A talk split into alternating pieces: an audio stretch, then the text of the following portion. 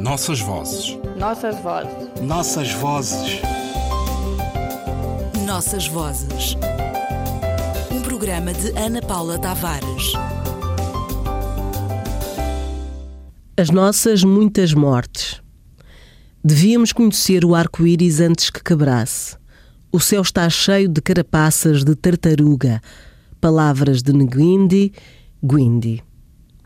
Diziam os mais velhos da Kibala e regiões circunvizinhas que num daqueles lugares próximos e tão parecido com o paraíso que os livros novos trouxeram e espalharam, houve um chefe.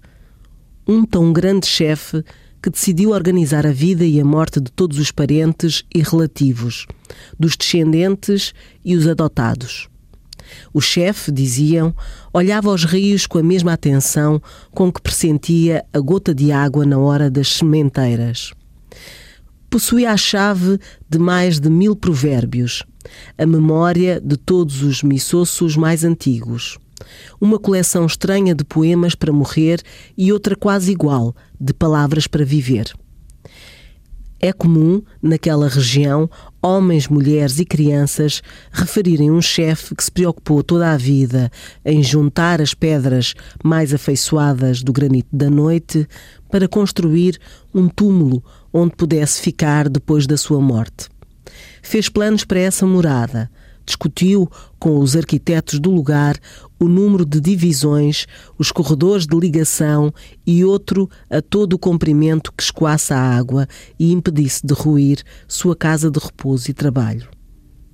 Deixou no túmulo um lugar para a palavra e a divisão dos foles de ferreiro, sua sempre profissão, forma de vida, iniciação.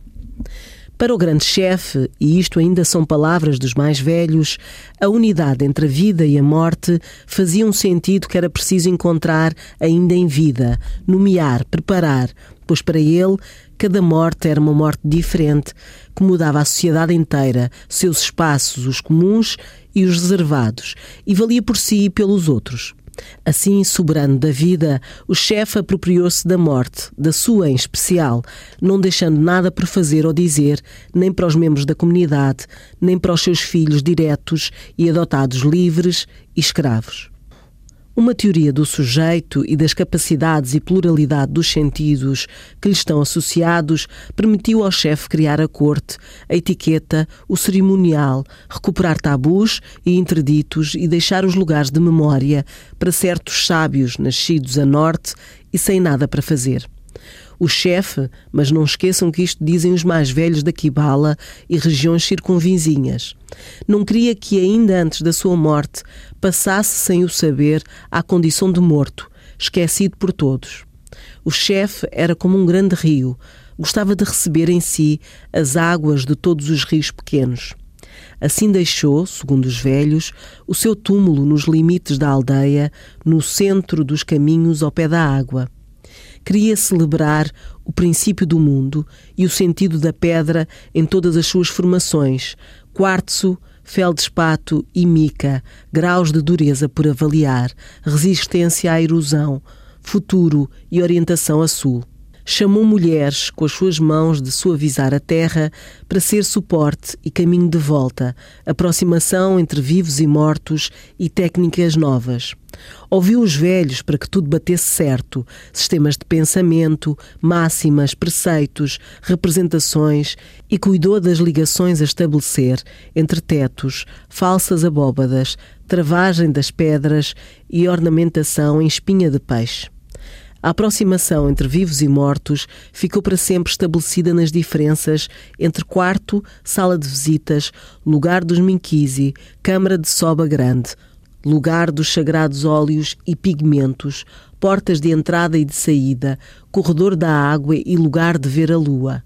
Descobriu os véus de apaziguamento entre mortos e vivos e desaparecidos para serem sempre conduzidos aos lugares das origens, por todos os caminhos, seguindo os sinais. Para o chefe, sempre afirmaram os mais velhos, a morte não era estranha, nem feia, nem maldita. Por isso, a sua casa, túmulo voltou a ser Nezó, a primeira casa do primeiro mundo, a casa do silêncio e das vozes, sítio de ficar, lugar para a eternidade.